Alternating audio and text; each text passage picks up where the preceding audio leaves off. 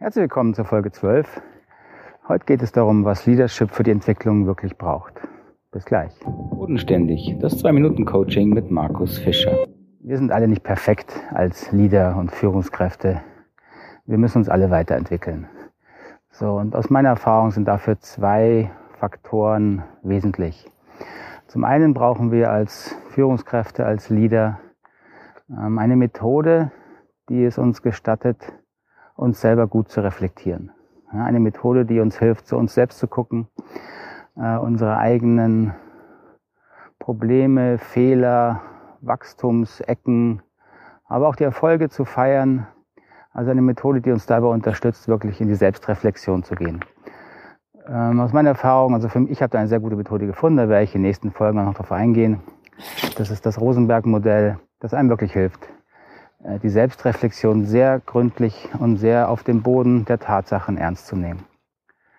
Und der zweite Faktor ist der Blick von außen. Wir können eben nicht alles von innen erkennen. Wenn wir auf uns schauen, sind wir auch immer betriebsblind. So in irgendeiner Form eine Unterstützung in Richtung ähm, Selbstreflexion unterstützen mit Input von außen. Das kann sein, dass Sie eine ähm, Reflexionsrunde haben. Wir haben jahrelang einen Reflexionsworkshop geleitet von Unternehmern und Führungskräften. Ähm, es kann sein, dass Sie sich einen Coach holen, der Sie dabei unterstützt, Ihre Themen anzugucken und der eben äh, den Blick von außen hineinbringt.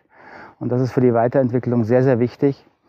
Ähm, denn wenn Sie sich mit Entwicklungsstufen beschäftigt haben, mit der Entwicklungsform, wie sich Menschen weiterentwickeln, dann haben Sie gelernt, äh, dass wir unsere eigene Welt von innen immer nur sehen und nie von außen betrachten können. Und dann sehen wir eben unsere eigenen blinden Flecken logischerweise kaum bzw. gar nicht.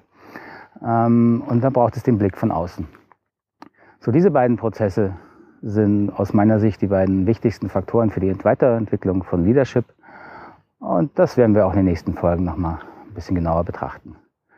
Bis dahin, ich hoffe, es hat Ihnen gefallen. Gerne liken auf Facebook, in YouTube abonnieren. Das ist meine Unterstützung für mich.